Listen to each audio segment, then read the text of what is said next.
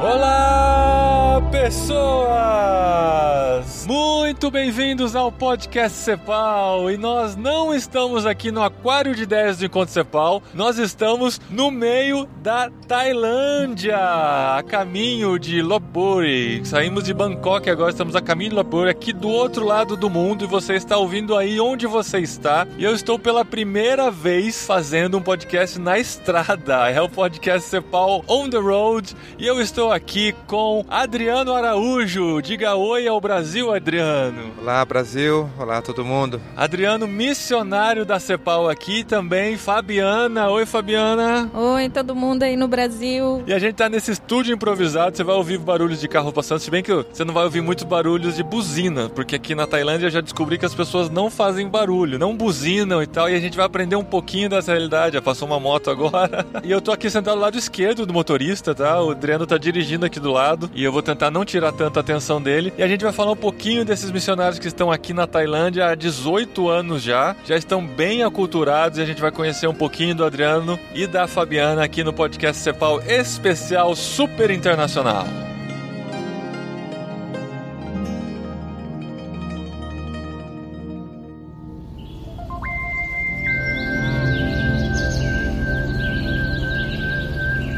Muito bem, estamos aqui na Tailândia. Acabamos de passar agora debaixo de, um, uma passarela budista, provavelmente. É budista?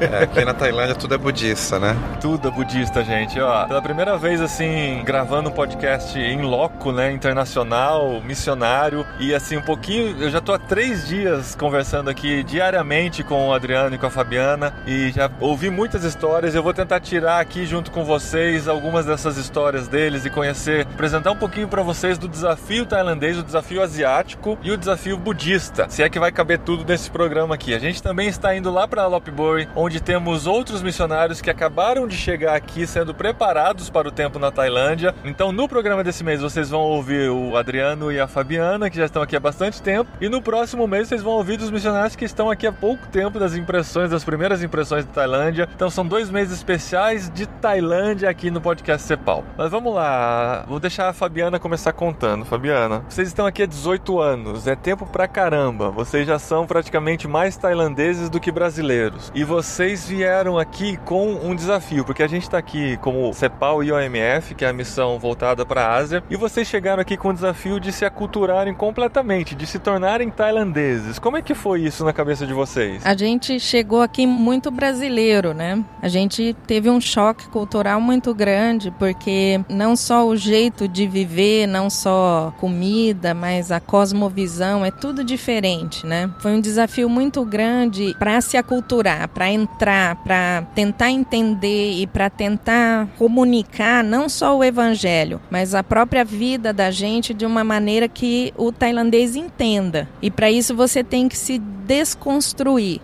Você tem que quebrar, derrubar aquilo que para você comunica amizade, amor, segurança, tudo. Você tem que desconstruir tudo isso e construir novo de um jeito que comunique para o tailandês, né? Assim, só estando aqui, eu sei que eu tô aqui há três dias só e não é suficiente nem de perto de ter uma noção real de tudo isso. Mas quando a gente tá só no Brasil e concentrado na nossa realidade, na nossa cultura, a gente não consegue ter noção do que você tá dizendo, porque é, é outro mundo, assim, é outra é outra forma de ver o mundo, é outra forma de, de se relacionar, outra forma de, de viver e de pensar. É tudo muito diferente, né? E a gente tem muita coisa no Brasil que a gente acha que é mundial, né? Que a gente acha que todo mundo vive, pensa e se relaciona desse jeito. Eu, eu acho que o grande desafio é quando a gente pensa que o jeito brasileiro é o certo. É.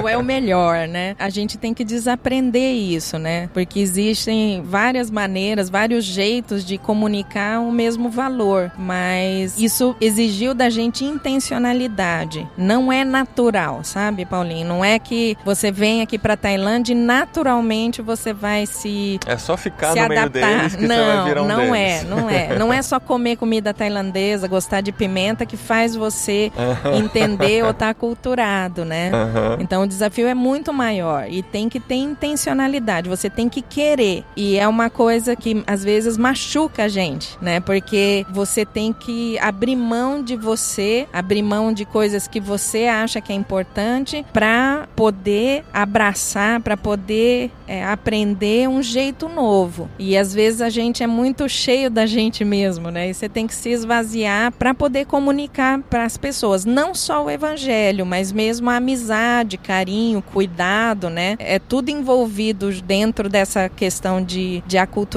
né? É, e tem a questão de que, assim, quando você vai para outro país, você vai com a ideia de servir aquele povo. E vocês estavam me contando que a maneira de servir aqui é diferente da maneira de servir no Brasil.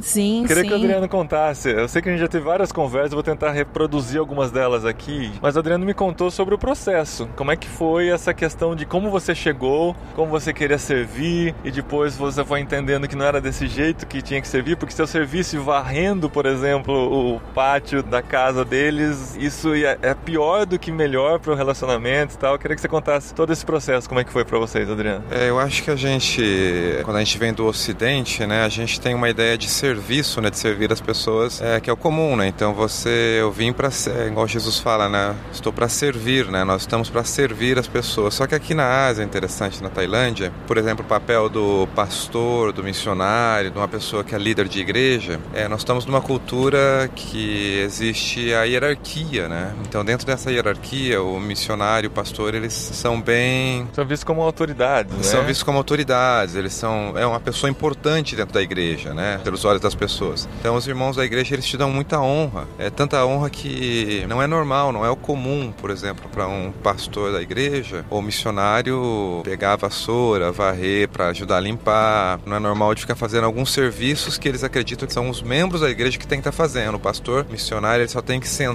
na igreja, né? Ele tem que orar, ele tem que ensinar a Bíblia, ele tem que aconselhar, mas todo esse serviço manual ele tá fora. né? Então isso pra gente foi chocante, né? Porque você fica numa crise querendo ensinar as pessoas que não, não é isso, eu tenho que ajudar também.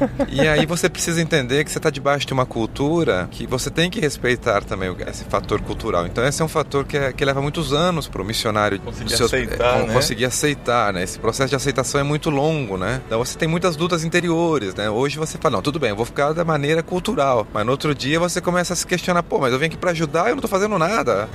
né? Ainda nem falar o tailandês eu não consigo falar, não Eu não consigo posso nem... nem servir meu prato, né? Que eles servem para mim. Pois então, até eu vou sentar aqui na mesa, eles trazem a comida, colocam a água pra mim, eu tenho que comer, eu não, levo- não posso levantar o prato. Então a maneira que você começa a servir as pessoas, ela, ela muda, né? Mas é lógico que dentro da igreja a gente tem sim essa prática de servir um aos outros. E quando a gente faz esses serviços, que seria, vamos dizer assim, os membros que estariam fazendo, né? Sem dúvida nenhuma, isso é um bom testemunho pra eles também. Pro tailandês é estranho, né? A gente passou pela escola dos meninos agora lá, o diretor da escola tava ajudando no trânsito, né? É, exatamente. Isso pra eles é um absurdo, né? É, o diretor ele fica centrado dentro da sala, né? Porque ele é a pessoa, o sistema hierárquico, né? Dentro da escola é, é uma pessoa que tem que estar sempre formalizar, formal, lá conversando, esperando os pais, os alunos. Tem uma secretária que anda pra lá e pra cá. Isso dentro de uma escola tailandesa, né? Tem a secretária que abre a porta pra ele entrar, abre a porta pra ele sair. Tem um motorista. Mas aí a, a escola, pelo fato da escola dos nossos filhos ser uma escola cristã, né? É onde a maioria desses professores eles são biocupacionais, né? São fazedores de tenda. Então o diretor também, né? Então alguns deles eram pastores e missionários nos seus países e vieram para cá para trabalhar para como professores. Eles têm uma atitude diferente. Mas os pais das crianças tailandesas, que somam quase 70% dos alunos da escola, eles ficam meio confusos, né? Como é que pode o diretor estar fazendo um trabalho ali que seria o policial que tinha que estar fazendo, né? Quando dá enchente, tá lá o diretor tirando a sujeira dos buracos, entupindo os canos para água da rua, né? Então eles ficam meio Mas o interessante dessa hierarquia, pelo que eu senti aqui, ela não tem muito a ver com uma inferioridade pessoal, assim. Eles não se acham inferiores quando eles reconhecem a autoridade de alguém, não é? Assim, não tem um, um- um trabalho ruim, não tem um emprego que ele se diz, não, esse aqui tem menos honra do que aquele, né? É só uma questão cultural mesmo de reconhecer, talvez até uma autoridade espiritual, eu não sei se tem Ex- isso. no- exatamente. Eu acho no que a gente contexto. tem uma ideia, quando a gente fala de hierarquia, a gente tem uma ideia de sistemas como o da Índia, né? De castas, né? Mas é, o sistema hierárquico asiático, ele é de honra, né? Muita honra. Então, a pessoa que ela tem um status é, abaixo, por causa dentro do sistema hierárquico, ela não se sente que ela tem um status baixo. Ela sente que ela tem um status reconhecido, mas essa pessoa com quem ela que está acima dessa hierarquia, né, no sistema hierárquico, ela é uma pessoa que ela está prestando uma homenagem para essa pessoa. Então, ela se sente honrada ao fato de dar honra para essa pessoa, para a posição dela. Então, se trata apenas de uma posição, né? Isso está dentro em todos os sistemas. Então, na Tailândia, quando nós conhecemos alguém, uma das primeiras coisas que as pessoas perguntam é a sua idade, porque eles querem saber dentro do sistema hierárquico se ele deve te chamar você de irmão mais velho ou de irmão mais novo, né? Se uhum. você é um professor, ele por toda a vida dele vai chamar você de professor. Se você é um médico, se você é um, um mecânico, né? Ele vai chamar você sempre pelo seu título de mecânico. É isso é uma honra para cada pessoa, né? Então é muito importante as pessoas querem reconhecer qual que é o seu status e a partir do seu status nesse sistema hierárquico, ela quer prestar honra para você naquela no nível que você merece, no nível que você está de acordo. E vocês estão aqui já há 18 anos, né? Já estão bem aculturados, como eu disse, já estão se relacionando muito bem com os vizinhos e esse é um processo muito lento, né? Para ganhar, conquistar essa confiança, conquistar o direito de ser ouvido. Vocês estão no meio da comunidade, diferente de muitos brasileiros que muitas vezes, ou estrangeiros que muitas vezes vêm e se relacionam somente com a própria comunidade. É muito possível aqui na Tailândia, num país internacional, com tantos estrangeiros, você ter uma vida totalmente paralela dentro da realidade tailandesa, né? Você é um brasileiro, só se relaciona com brasileiros, só participa em escola internacional com os filhos, mora num bairro de estrangeiros e tal, vai em restaurantes internacionais. Isso é muito fácil. Vocês resolveram se aculturar. E o maior desafio de todo esse aculturamento que eu imagino tenha sido a própria língua. É, porque é a verdade. língua é uma coisa sobrenatural. Se existem línguas de anjos, né, deve ser parecida com tailandês. eu, assim, estou aqui, sinceramente, eu não consigo falar uma palavra ainda em tailandês porque a variação fonética é muito grande, é uma língua tonal. Então, uma palavra que pra gente parece. São cinco palavras iguais, tem cinco significados diferentes. Eu queria que vocês contassem um pouquinho sobre o processo de aprendizado da língua nesses 18 anos aí. Com quanto tempo vocês chegaram à conclusão que já estavam falando mesmo o tailandês e quais foram as grandes lutas de todo esse processo? É, o, o tailandês é um. A língua tailandesa, a língua Thai, é um desafio muito grande para todos os missionários que vêm para cá. A grande maioria dos estrangeiros que vêm para Tailândia, alguns deles são é, pedido, né, para eles terem o requerimento de trabalho aqui, para eles prestarem um concurso, né, um, ou fazer uma, um estudo da língua tailandesa. Mas nós trabalhando com a OMF, a OMF tem um princípio que vem de Hudson Taylor, né, onde o missionário ele tem que falar a língua do povo, ele deve se vestir como povo e ele deve se relacionar como povo, como própria pessoa local. Dentro do sistema da OMF, nós somos requeridos a falar um alto nível da língua tailandesa. Para um missionário, por exemplo, no nosso caso, do meio da Fabiana, que éramos missionários no Uruguai, aprendemos espanhol com as pessoas no Uruguai, com a comunidade, depois fomos estudar o espanhol,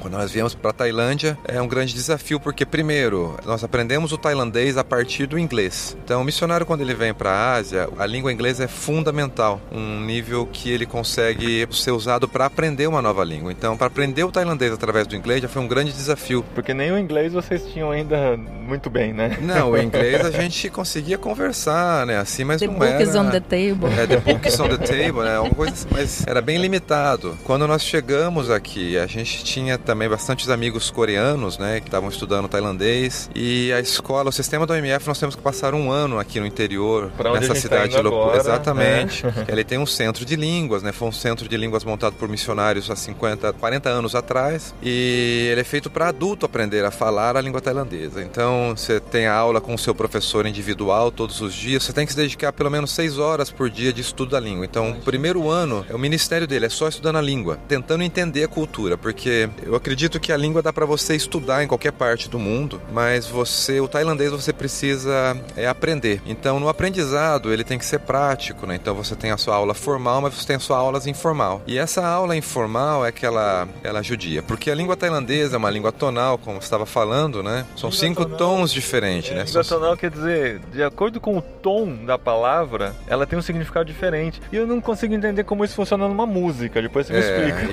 isso na é música, eu sei que eu canto em tailandês, não sei como é que é, é um processo que o cérebro que Deus criou que é muito inteligente, que é impressionante. Mas, por exemplo, o tailandês, se eu quero, tem uma frase que nós brincamos com ela, que é mai mai, mai mai, mai. Então eu falei Uhum. cinco palavras aqui. É mai mai, mai mai, mai. Então cada palavra, ela tem um significado diferente. Eu falei a madeira nova não está queimada, está. é um jogo, né? Então a Fabiana, o nome dela em tailandês é Fa. Fa significa céu celeste. Mas se eu chamar ela de Fa, significa desobediente. Se eu chamar Fa, significa tampa. Se eu falar Fa, significa cravo ou espinha do, do rosto, né? Então eu já cansei de chamar o desobediente. Vem aqui. E todo mundo olhando, né? Por que, que ela é desobediente, né? E o mais impressionante é que na cabeça deles é muito diferente. É tão diferente quanto Fabiana e desobediente, né? Exatamente, exatamente. Então quando é você está coisa. aprendendo tailandês, você não sabe esses erros que você faz na prática, né? De estar aprendendo. E a língua tailandesa, das nossas cinco vogais, né? A, E, I, O, U, em tailandês são 28 vogais. né, e são 44 consoantes. Então a Uau. língua tailandesa, você escreve do ponto central, ou seja, do centro, aí que você começa a primeira letra, para a direita, do centro para trás e volta para frente, do centro para cima, vem para baixo e volta para a direita, do centro para baixo, você sobe na palavra e volta para a direita. Você lê de todos os lados. A língua tailandesa não tem ponto, não tem vírgula, não se separa as palavras. E tem níveis de tailandês, né? Então você tem nível que você conversa o informal, o popular, e aí vão de níveis, né? Isso Até o também é outra doideira, gente. até o nível que nós usamos dentro da igreja. Então, a Bíblia, ela tá nesse nível porque fala de Deus, né? É o nível mais alto da língua tailandesa e é o nível que você não fala no dia a dia. Então, o missionário para ele aprender a falar sobre Deus são anos. Então, para você começar a se sentir à vontade, pelo menos no nosso caso que estudamos durante cinco anos, né? Um período de uma faculdade de tailandês, é o, o nível que nós chegamos com o tailandês depois de estudar com esse é, processo com o MF, dentro daquele exame que o governo exige dos estrangeiros que vêm para Tailândia, eu estou falando de quase é um nível a seis vezes acima. Tanto é que nós falamos o tailandês e as pessoas às vezes pensam, né, que nossos pais são tailandês e é casado com um estrangeiro por causa que vê o rosto, né? Mas é, é um nível muito alto que a gente precisa estudar de dedicação. Mas é um desafio que vale a pena. E esse desafio eles são vários anos. Não significa que você falando tailandês você vai falar tailandês correto para sempre, porque como sul-americanos, né, descendentes de uma mixture de, de cultura no Brasil, a gente é muito emocional. Então hoje tá um calor, rapaz. Mas em tailandês você tem que falar hoje tá um calor. você fala calor, você tá falando outra palavra. Você tá falando outra palavra. Então você tem que se controlar muito. É muito controlado. É Então muito controlado. Eles falam muito baixinho. Eu tô falando alto aqui no carro, tô até me sentindo mal agora, porque eles falam, eles parecem que estão sussurrando o tempo todo. E eles se comunicam assim, eu andando com o Adriano na feira, a mulher do lado do carrinho, né, que fazia comida, eu do lado de cá, e eles se comunicando. Eu não tava ouvindo o Adriano que tava do meu lado, mas a mulher do outro lado tava ouvindo. Então, além de tudo, eles têm super audição. É impressionante. Mas essa coisa dos cinco tailandeses, cinco idiomas dentro de uma Cinco língua tons, só. é. Não, não só os tons. Sim. Essa coisa do formal, que é a linguagem Ah, real, é, a linguagem real, né, que é a que se usa pra Deus e se usa só pro rei aqui na, na. Tailândia. Depois tem uma formal, tem uma semi-formal, tem uma informal e uma das ruas, né, das gírias. São praticamente cinco idiomas que você tem que aprender, ou quatro ou cinco? São cinco? Quatro é, ou cinco? seria um tipo. É, Como uma palavra, você tem que aprender quatro significados. É, dá então, o exemplo do eu, por exemplo. Né? Pa- Pacatau. Pacatau, né? Então, o eu, né, por exemplo, em tailandês, você tem que eu conheço, né, que eu me lembro agora, né? Tem um, dois, três, quatro, cinco, seis eus diferentes. Seis eus diferentes que eu me lembro agora pra você falar. Então tem é, ma- desde um é o masculino e outro feminino ainda. é, tem desde o popular, que seria mais vulgar, né? Que é o que nós não usamos, né? Mas é comum. Os meus amigos se chamam ele por esse Se pronome, ele. eles se referem a ele, Que é né? qual? É, eu não posso falar porque é, é, se É feio. é feio, né? Tá Fica- bom. mas é. tá bom. tem E aí crianças depois- ouvindo o podcast.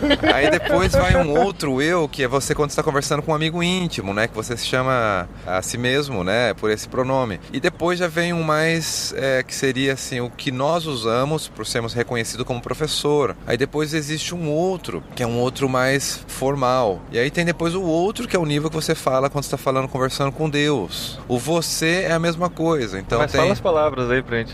Pacatau, chapacau, pacatau. Ah, Capradjau. Capa É o tchau. capa tchau, capa tchau, Eu né? fui na, na igreja lá, várias vezes eu ouvi o pastor falando capa tchau, capa tchau. Eu perguntei, o que, que é o capatal aí? Pacatal.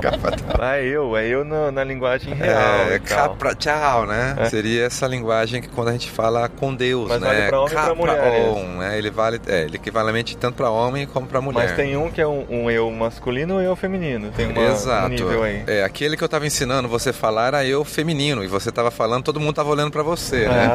brincadeira. É, tenho para homem, né, que seria pom, né? E, e, a menina, ela já a mulher seria di-chan. Olha né? só. E mas também existe um meio termo, né? Quando você fala o chan, que significa eu, pode ser tanto o rapaz, o homem como a mulher. Ah, é o mais fácil. É mais simples, né? Que seria o mais um nível mais popular. Popular, né? Seria assim. Mas essas diferenças, ela vai também para os termos bíblicos, né? O termo quando você está ensinando sobre Deus. Deus, ele não é apenas um amigo, a palavra amigo que nós usamos, né? Deus, ele é uma outra palavra que nós usamos que mostra que é um amigo que ele nunca engana ninguém, ele nunca falha, ele é sempre leal, ele é sempre verdadeiro. Mas a língua tailandesa, é um desafio que leva, por exemplo, no nosso caso, quando você acaba os seus estudos, no nosso caso, cinco anos, não significa que você está falando totalmente correto, mas significa que você está se comunicando. Mas acontece o que as pessoas estão conversando com você, muitas dessas palavras você ainda não entende totalmente. Porque o processo de aprender, você sabe que você estuda, o estudo ele fica apenas entra num ouvido e ele sai pelo outro. A partir do momento que você começa a aprender, aquela palavra que entrou no seu ouvido, ela fica girando no seu cérebro, de repente ela aparece e desaparece. Então você vê flashes daquela palavra em alguns momentos. E você fica pensando, mas eu já estudei isso aí, o que é isso mesmo? Você fica tentando memorizar, depois você memoriza. Mas quando você memoriza, você não sabe usar essa palavra. Então esse processo de aprender, essa palavra fica no seu cérebro, na sua cabeça, muitos meses, às vezes anos. Até quando ela chega, parece que ela dá uma gota no coração, você usa e você fala, nossa, eu consegui usar. Mas você nem sabe o, o significado do peso daquela palavra.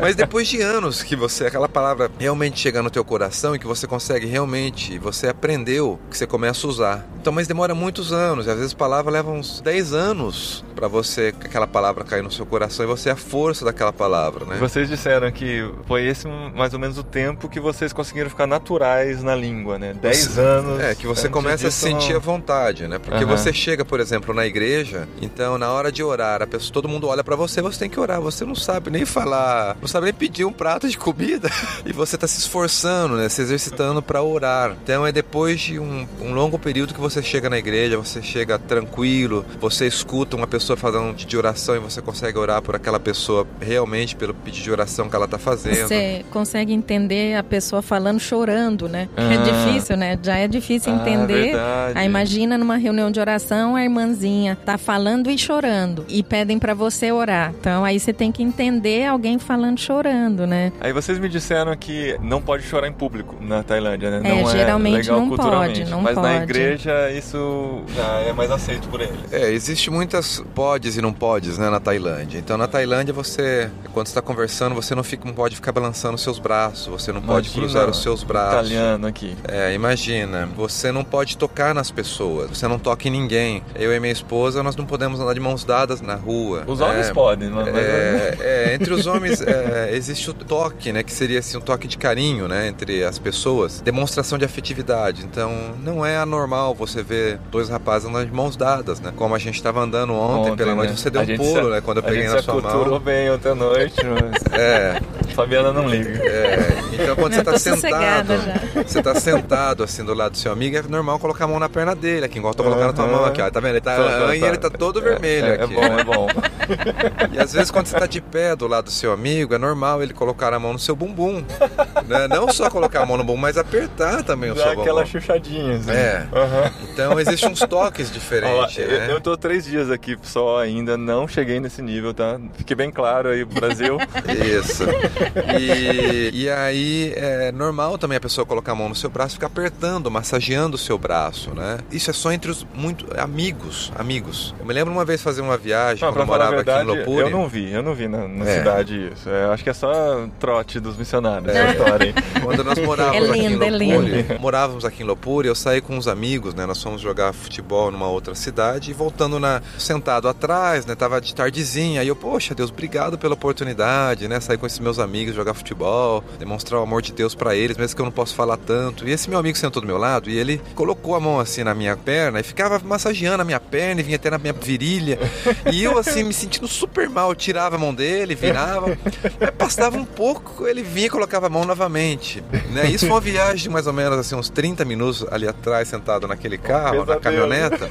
Pesadelo. Eu cheguei em casa e falei assim, Fabiana, eu acho que esse meu amigo ele deve ter algum problema, assim, né? Mas depois eu fiquei observando, assim, o, entre amigos é algo normal, né? Então isso é algo que é, é um pouco difícil para se acostumar aqui, mas depois de tanto tempo você se acostuma. Agora, se você voltar pro Brasil, você que tá ouvindo aí o podcast, né, e conversar aí, você vir apertar a mão aqui do Paulinho, né, ou apertar a perna dele, se ele estiver gostando, aí é perigoso. Aí esse é que é o problema, né? Mas, mas o, a questão da língua, né, também é a questão da gente perseverar, sabe? É um desafio real, né? Você vence se você perseverar, né? Tem e você tem até o fim, né? É, não, porque igual a gente poderia ter desistido, sabe, Paulinho? A gente podia, depois de quatro anos, ter ido embora da Tailândia, né? Ah, o sustento tá baixo, ah, isso, aquilo, tantas, teria mil razões, não né? Rolou, né? É, não deu certo, vamos uhum. embora, né? Mas a gente perseverou, voltou e a gente continuou voltando. E a gente foi vendo que muitos desafios que eram enormes, gigantescos, naqueles primeiros anos, eles foram vencidos, né? A perseverança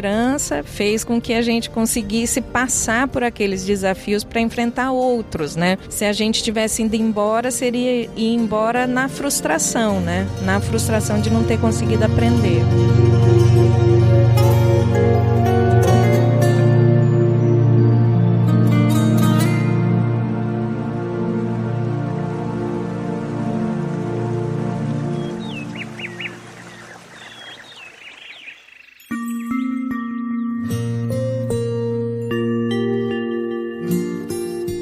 E as crianças também, né? Nasceram aqui e tal. Vocês têm dois meninos, o Davi de 15 15 e anos. o Lucas de 12, quase 13. Quase é. 13.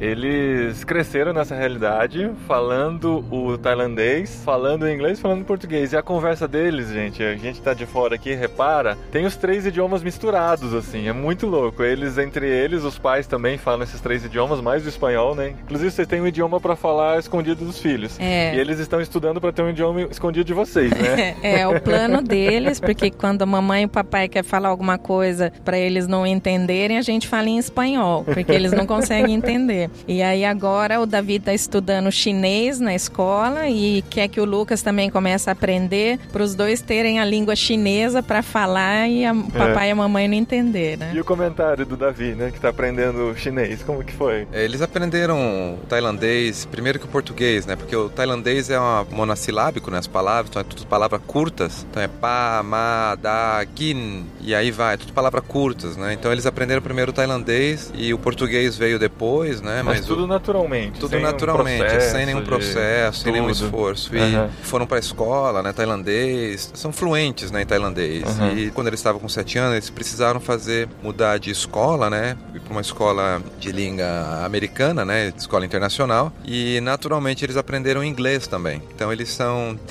trilingües natural, né? E um período que nós tivemos no Brasil, eles aprenderam português. Nós, muitas pessoas deram muitas revistinhas, né? Do Brasil, eles ficavam lendo porque eram palavras curtinhas e ficavam repetindo muitas palavras nos gibis. Então o português deles, eles é aceitável, assim, muito bom. Mas um dia o Davi veio e falou assim: pai, mãe, eu tô querendo aprender uma língua. Eu falei, mas como aprender uma língua, filho? Você já fala três línguas. Você quer. Não, pai, eu quero estudar, eu quero me esforçar pra aprender uma língua. Eu falei, por favor.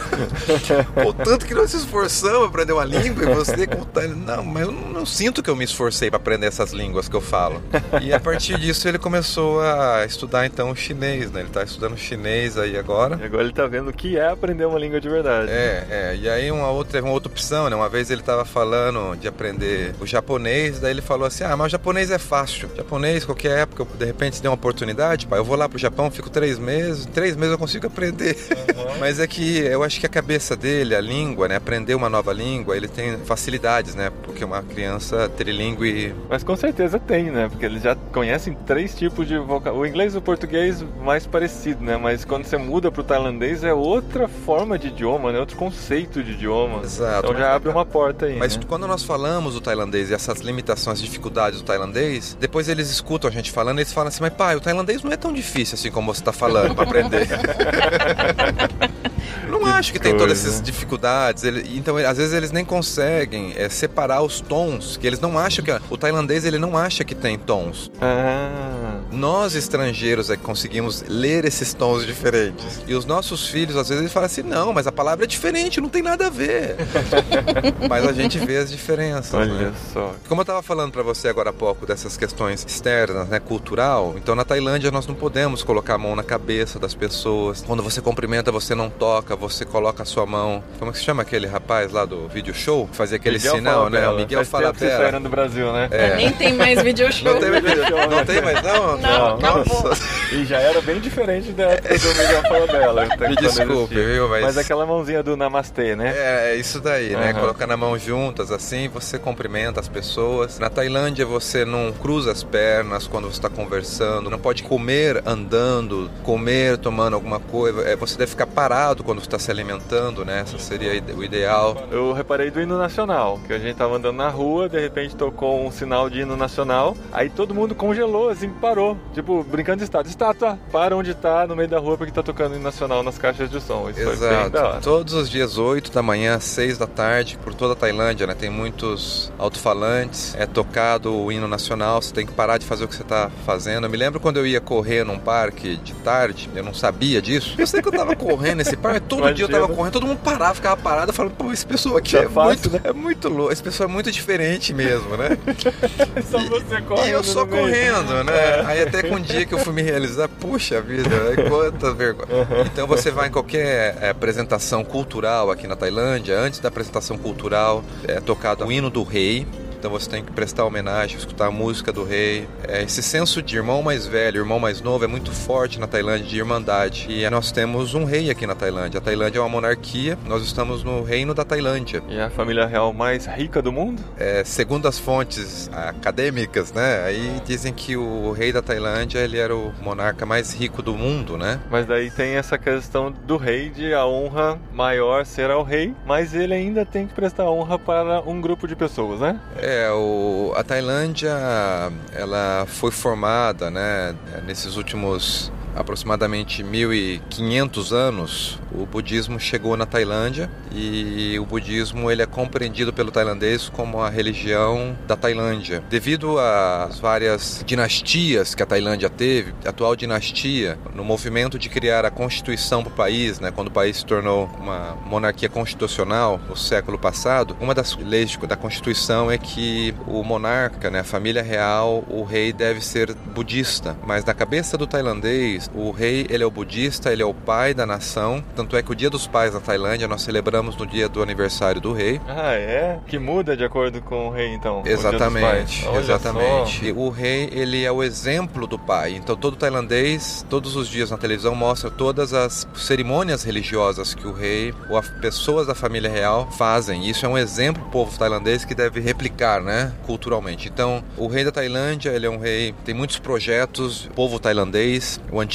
rei, né, antes desse monarca atual, nós estamos na dinastia Rama. Nós estamos o atual monarca é o Rama 10. Então o Rama 9 ele trouxe muitas tecnologia para a Tailândia. Ele cooperou muito com a Tailândia de um nacional. Ele uniu a Tailândia de uma maneira onde o tailandês ele realmente fala nós somos irmãos. Ele foi um rei muito querido, né? Ele foi um rei muito querido, ele nasceu nos Estados Unidos, depois foi estudar na Suíça. Ele foi o rei que mais reinou durante a história da humanidade. Então você não encontra nenhum rei que reinou durante muitos anos. E eu acredito que Deus abençoou esse rei, porque foi esse rei que dentro da formatação da Constituição, uma das cláusulas que ele colocou é que a Tailândia, ele dá liberdade religiosa, ele dá liberdade para o tailandês praticar qualquer religião, ou ouvir sobre qualquer religião, mas o monarca, ele deve ser budista. Entre todos os países aqui da região, a Tailândia é com maior liberdade, né, para o cristão. É, a Tailândia tem 100% de liberdade religiosa. Então nós temos vistos aqui na Tailândia e permissão para trabalhar, para servir aqui na Tailândia como missionários, né? Isso é raríssimo na Isso Ásia, é né? raríssimo. Então todos os países em volta da Tailândia, o Mianmar, a China, é, o Laos, o Camboja, são países que tiveram grande influência do comunismo e militarismo também e que não têm liberdade religiosa ainda. Existe uma liberdade religiosa informal,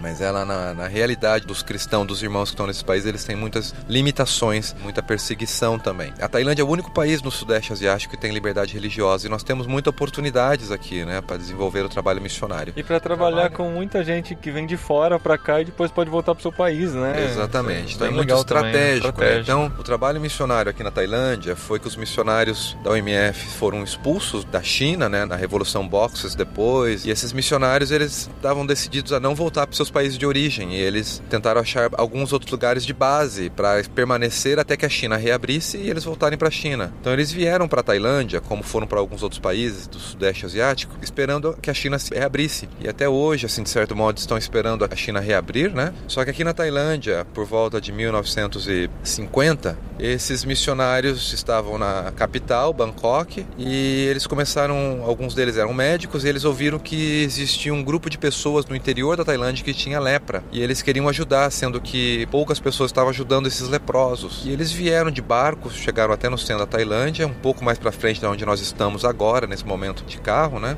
E eles começaram, trouxeram a medicina para esses leprosos, alguns desses leprosos foram, vários deles foram curados, e eles se converteram, e eles começaram a igreja. Então começou a ter um movimento de muitas pessoas se convertendo por causa desses leprosos que foram curados. E aí começou a recrutar-se novos missionários para vir trabalhar na Tailândia. Nasceu um hospital que ainda até poucos anos atrás é, esse hospital passou a ser uma escola internacional devido a algumas limitações do governo tailandês para ter a presença médica internacional ali dentro. Esse hospital foi o centro onde começou a igreja que ó, os missionários OMF veio ajudar a plantar. Os primeiros missionários na Tailândia, a nível trabalho cristão, chegou através dos portugueses e um grupo de franceses há muitos anos atrás, há mais de 200 anos atrás, a Igreja Católica. Inclusive aqui na, em Lopuri, né, se tiver tempo vou até te levar para ver, aonde o rei da Tailândia, que morava aqui em Lopuri, ele estava querendo ver o eclipse e ele chamou os ocidentais para trazerem a tecnologia. E nisso veio um padre que era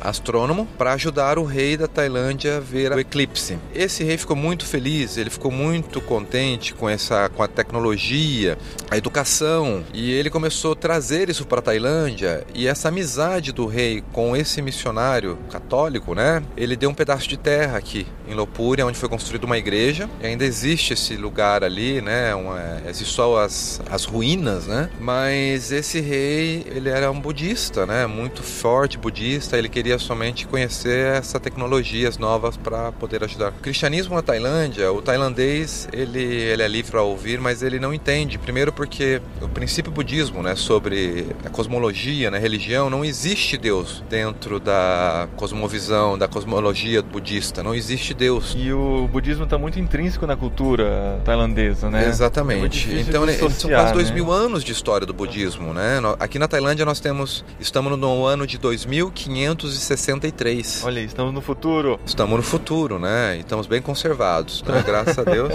E também existe, celebramos o Ano Novo Chinês e o Ano Novo Bizantino, nosso novo Ano Novo cristão, né? Tem três anos novos então, por ano. Então, no fim do ano aqui não existe o Natal. Ele, uhum. o tailandês, ele entende como sendo a festa da passagem do ano do estrangeiro, tipo do uma Ocidente. semana, né? Exatamente. Do Natal até o Ano Novo, de fato. E o Natal eles pensam que é uma frase, né? Feliz Natal e ano tem um bom ano, né? Pensa que é uma frase por causa que celebrando a passagem de ano. Então o tailandês ele não tem muita ideia de Deus. Então eu já tive, por exemplo, uma equipe de futebol que nós levávamos num projeto para ajudar as igrejas aqui do interior da Tailândia anos atrás. Durante o momento que foi pedido para os atletas ali fazerem um devocional, né, antes do jogo, então eles sentaram e começaram a conversar, né, orando ali, falando sobre Jesus, tal. E um rapaz do local, ele estava ouvindo ali, né, e ele veio e falou assim: "Escuta, dá para você colocar aqui o nome dos atletas que vão jogar esse jogo?" E aí nós colocamos, né, o nome de todos os atletas. Mas daí passou um tempo, ele pegou, ele voltou, ele começou a anunciar assim, né, vamos, ter o jogo aqui daqui a pouco e vai ter os atletas que estão vindo. Tem esse atleta da Austrália, tem esse atleta de outro país, eles são de, da, são cristãos, vieram aqui jogar, tal. São da igreja, né? Não são cristãos, são da igreja. Mas escuta, é, pergunta para eles porque aqui não tá o nome do Jesus que eles estavam conversando ali agora há pouco, eu escutei. pergunta para eles que posição que Jesus fala, né? Então, que ele joga. Então eles não têm muita ideia assim do cristianismo, né? E, e quando você começa a falar de Jesus, eles têm muitas dúvidas, eles não compreendem. Então a religião é muito forte. Então o desafio da língua, o desafio cultural, das diferenças culturais, é, essa parte superficial que eu estava falando para vocês tem a parte emocional, né, da cultura, né, a parte que é mais difícil de lidar. A Tailândia é chamada como a terra do sorriso. Todo momento que você está conversando aqui na Tailândia, você vê as pessoas sorrindo. Os tons das palavras, existem os tons do sorriso também, né? Exatamente. Cada sorriso tem um significado na Tailândia. Então você está dirigindo o carro, né? Vamos dizer assim, o policial te para, o policial ele para o carro e ele vem sorrindo para você, ele começa a conversar sorrindo para você. Rapaz, você viu o que você fez aqui? E você tem que sorrir e falar para ele, pois então, seu guarda, eu fiz errado, né? Ele fala, mas eu vou te dar uma multa então.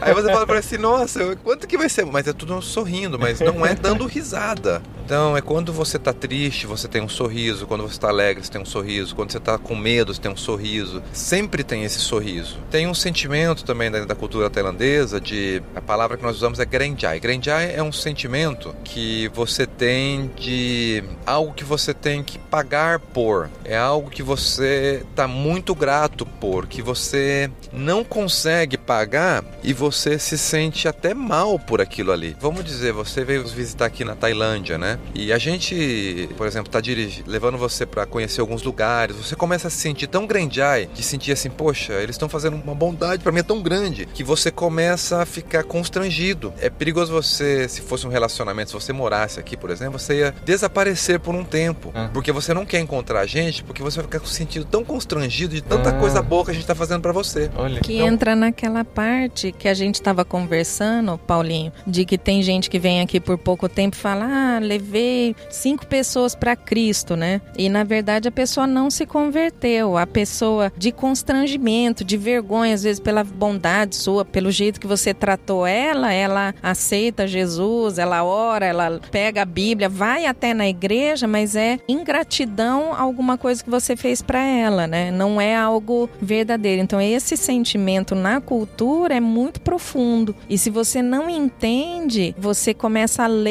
a resposta das pessoas de um jeito diferente, né? Porque ou ela pode vir para a igreja por causa da amizade com você, ou ela pode sumir, desaparecer, porque você é tão bom para ela que ela tem o sentimento que ela nunca vai conseguir pagar pela bondade que você faz para ela, ela tem que desaparecer. Então isso é muito forte. Então, por exemplo, dentro da questão da religiosidade, né? Então do conceito Brahma, né, que é muito influenciado da religião hindu, né, aqui na Tailândia, que nesse senhor aqui na frente que você está vendo aqui, ó, que ele está catando lixo, né? É o trabalho dele. Então, religiosamente, o budista fala que esse é o karma dele. Ele nasceu e ele é um pobre, ele sofre desse jeito porque na vida anterior ele teve muito pecado, ele fez muitas coisas erradas. Então, o budismo, ele é muito fatalista, né? É aquilo que você é, você vai ser por causa do seu passado, das suas vidas anteriores. Uhum. Isso faz com que as pessoas, elas veem que ela não tem como ela deixar o budismo, porque o karma dela é ser budista. O tailandês, ele acredita que é uma frase que a gente escuta muito, né? Ser tailandês é ser budista. Não tem como você ser tailandês e não ser budista. Quando você deixa de ser budista, você passa a ser de qualquer outra religião, você é distanciado levemente, de pouco a pouco você é distanciado socialmente das suas atividades. Então não é perseguição assim, você vai ser cortado da família, vai ser morto, né? Mas existe uma pressão, uma perseguição social. Eu acho que dá para entender, fazendo um paralelo, acho que tá grosseiro,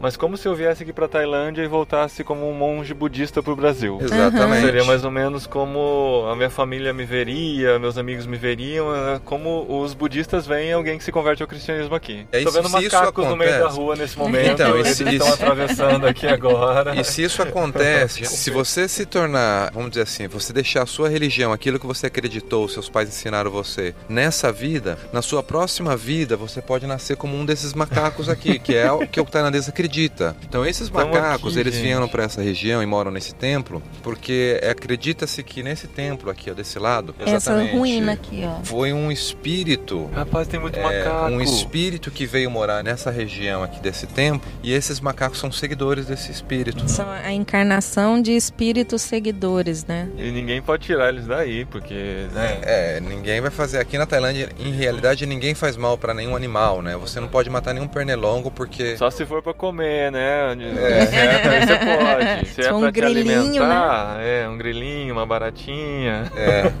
Mas esse fator da religião é muito complexo, né? Então são muitos anos de muitos estudos, é muitas pesquisas e mesmo assim é muito difícil para compreender. E, e, a maioria do pessoal cristão, né, tailandês, eles todos eles, se você for entrevistar eles ou perguntar a história de conversão deles, eles vão falar de momentos em que a família chamou eles de traidor, sabe? Em que a família falou que eles estavam trazendo maldição para a família, né? Por ter mudado de religião. Mas aí, com o passar do tempo, a família entende depois, né? Que a escolha da pessoa foi boa para a pessoa, ajudou a pessoa, né? Melhorou a vida dela, melhorou a personalidade, tudo. Ela consegue ver depois, mas a primeira reação é sempre das pessoas falar: não, o que, que você está fazendo, né? É, você está traindo a nação, traindo os nossos antepassados, né? É muito forte isso. Mas eu acho que talvez você, quando conversar com os outros casais que estão aqui em Lopuri, né, que chegaram recentemente, eles talvez vão conseguir falar para você dessa diferença cultural que eles conseguem ver. Vocês porque a gente não consegue ver muitas diferenças, né? Então uhum. a gente se lembra né, de algumas coisas, mas a gente hoje a gente vive mais essa realidade dessas diferenças mais emocionais, mais profundas, né? Mas é uma grande assim, um grande prazer, é uma grande bênção, é um grande privilégio poder morar aqui na Tailândia, servir a Deus aqui. E quando você vê um tailandês querendo seguir a Jesus, é um milagre. E segundo pesquisas aqui que nós temos, né, nós fazemos é que um tailandês, ele está apto para responder se ele quer seguir ou não a Jesus, que ele compreendeu, tem a capacidade para responder se olha, eu compreendi, eu quero ou não seguir o cristianismo, é um follow-up, um acompanhamento de mais ou menos sete anos de contato com um cristão. Do tamanho da cultura intrínseca da cabeça dele, como está moldada e formatada, até conseguir compreender de fato que é seguir a Cristo. Exatamente. Caramba. E às vezes, para você falar para ele, ah, você quer aceitar e viver com Jesus? Ele vai falar assim, ah, eu, eu quero. E, é, mas só que daí depois ele começa a falar para todo mundo, eu sou budista e sigo Jesus. Aí vem o processo da conversão, que é um processo longo também, que são muitos anos, né? Mas a gente tem visto Deus, pela graça de Deus e misericórdia, muitos tailandeses, né? Hoje nós somos, a Tailândia tem um terço da população brasileira, 65 milhões de habitantes, e nós somos uma comunidade cristã, né, evangélica protestante, de 260 mil cristãos pelo país. Nós somos 0,6% de evangélicos aqui na Tailândia, 0,6%. É a mesma chance da gente encontrar um monge budista no Brasil. Isso, eu gosto de comparar muito, que é você, o que, que você vê na Tailândia? Na Tailândia, qualquer lugar que você vai, como a gente está passando aqui, você vê, na frente da casa tem um altar, né? Como isso aqui são uns predinhos, né, uns sobrados, o altar está lá em cima, no, no andar de cima. Sim. Esse altar, ele é construído para o espírito protetor da, daquele terreno. Dentro dessa casa tem um cômodo, um ambiente que tem as relíquias do Buda da família, onde eles sentam para meditar todos os dias. Aqui na Tailândia, nós temos algumas, como essa árvore aqui, ó, essa árvore que você está vendo, eles acreditam em um espírito. Uma vez a Fabiana caminhando aqui com a amiga dela, a amiga dela parou ali que estava com dor de cabeça, a amiga dela se ajoelhou, fez o sinal de reverência e falou: "Eu tô fazendo isso porque o espírito daqui dessa árvore vai me ajudar a melhorar a minha cabeça". Então aqui tem muitas plantas que são adoradas como tendo um espírito protetor. É muito visual o budismo. Dentro de cada uhum. carro você vê um altar budista. Toda vila é... tem na entrada um altar, não sei como é que chama, uma casa de oração deles. Exatamente, uma casa e de o espírito. Templo a ca... é casa de espírito. E o templo a cada um ou dois quilômetros tem um templo completo. Basicamente, a cada dois quilômetros você tem um novo templo budista enorme, mais ou menos uns dois estádios de futebol, assim, uhum. né? De é muito, de futebol, gente, é muito. É uma realidade que templo. só estando aqui mesmo para ter uma noção de ver como que o budismo faz parte da realidade tailandesa. Todo homem budista ele tem que se tornar monge pelo menos uma vez na vida. Então esse período vai de desde uma semana até o tempo que ele queira. Se você tem um trabalho e você quer se tornar um monge, o emprego te dá licença para você se tornar monge.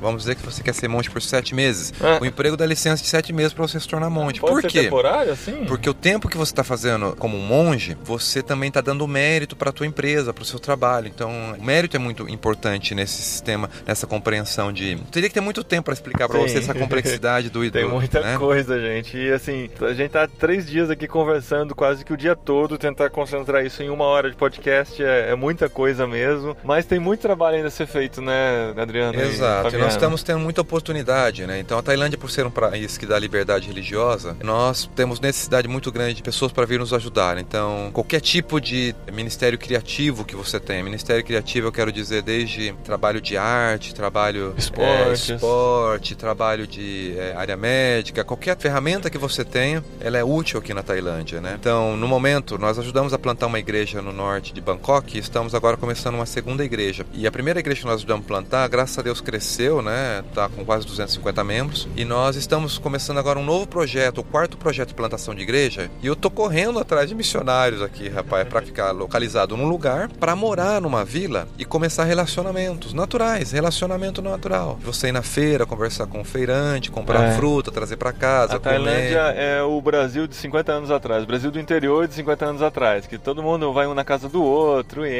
entra, né, e conversa, e conhece da vida, né, e conhece dos filhos, sabe se tá passando problema. É assim o relacionamento aqui, né? Exatamente. Então, eu gostaria de pedir para você, né, que está ouvindo aqui, né, isso sobre a Tailândia, para você orar a Deus, porque nós temos muita necessidade. Nós temos a missão, ela está aberta, ela tem muitos vistos ainda para missionários, né, que o governo nos dá esses vistos, mas nós não temos pessoas, né? Então precisamos de pessoas que queiram vir dedicar aqui sua vida, né? Ou então venham passar um fazer uma viagem missionária de 10 anos aqui. É, mas é sério, 10 Mas de anos é uma curto prazo, viagem, é, assim, a curto é. prazo. Dá pra aprender a língua, Dá pra aprender a língua, se viver bem. Mas é, é- o desafio é muito grande mesmo, é uma realidade muito diferente, mas eu tenho certeza que tem valido a pena, né? O que vocês têm feito. Eu sei que assim, tem que tomar cuidado pra não romantizar tanto a coisa assim, né? De que é um país maravilhoso, a gente ama esse povo, né? Eu sei que esse amor tem uma hora que acaba e continua aqui pela obediência simplesmente tal, né? Não é, não é o amor nem a paixão pelo povo que segura vocês, mas é a convicção de estar fazendo a vontade de Deus, né? Em obediência, muito mais obediência do que Tem muitas dificuldades, né, para viver aqui na Tailândia, né? Muitas limitações. Mas é Deus, ele é quem motiva, né? Aquele que ele chama, né? E nós nos sentimos motivados em Deus. Nós já servimos a Deus aqui como como trabalhadores, né? Pensando no galardão que receberíamos no céu.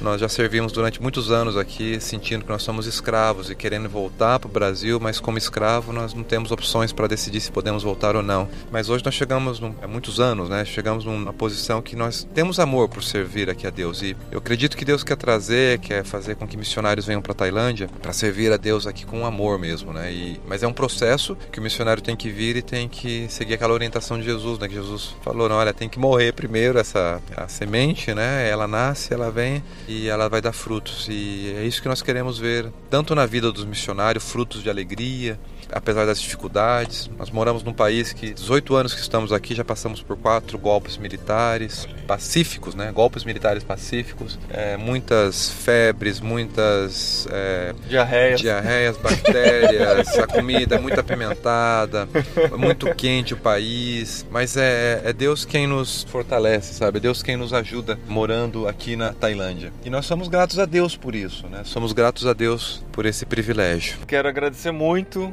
não só por esse podcast, mas pelo tempo que a gente passou junto. Sei que não é fácil ficar recebendo gente em casa.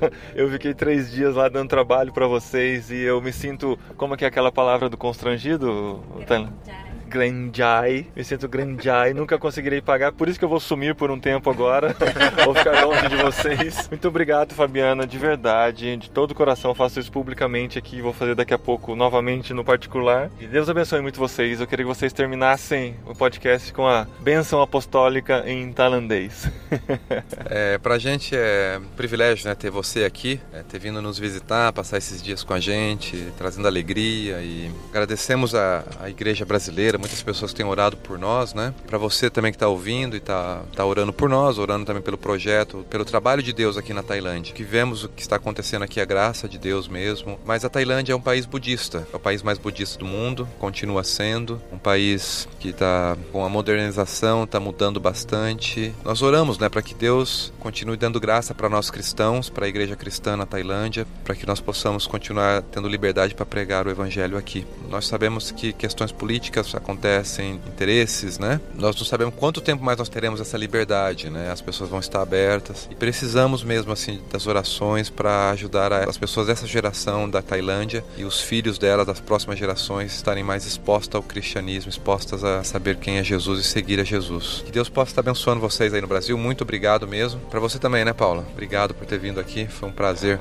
E agora nós chegamos aqui, aqui é a escola da Chegamos o aqui centro da, da missão, né? onde vamos encontrar o Thiago e a Mila, que já gravaram com a gente, vão gravar de novo. Agora eles gravaram sobre a preparação, vão gravar com a gente agora sobre o tempo aqui. E o Bruno e a Ana, que também vão participar do próximo podcast Cepal. Vocês aguardem. Um beijo pra vocês. Posso falar um beijo, né? No Brasil posso falar Pode, um beijo. pode né? falar um um beijo. Um beijo pra vocês aí. Aqui na Tailândia a gente não se beija, viu? Pra terminar, quando a Fabiana dava aula pras crianças que a gente fazia evangelismo, essas crianças ficavam pulando para lá e para cá, para lá e para cá. E você sabe que na escola tailandesa os professores batem nos alunos, né? Às vezes eles estão autorizados. Aí a Fabiana falou assim, brincando com as crianças, como se fosse no Brasil, né? Se vocês não pararem, eu vou bater em vocês. Essas crianças não pararam, né? Apanhar é normal na escola.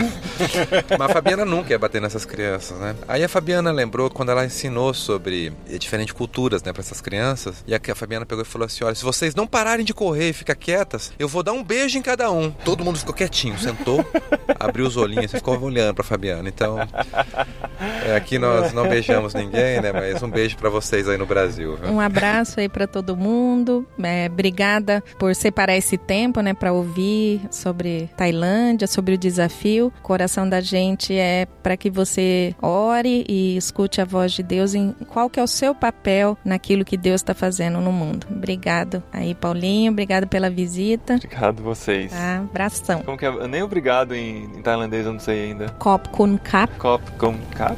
é, nossa, tá, nada a ver. Eu, eu ouvi minha própria voz aqui, eu vi que não tinha nada a ver. ขอพระเจ้าอวยพรพี่น้องทุกท่านนะครับ Que Deus abençoe todos vocês. Amém. Muito bom.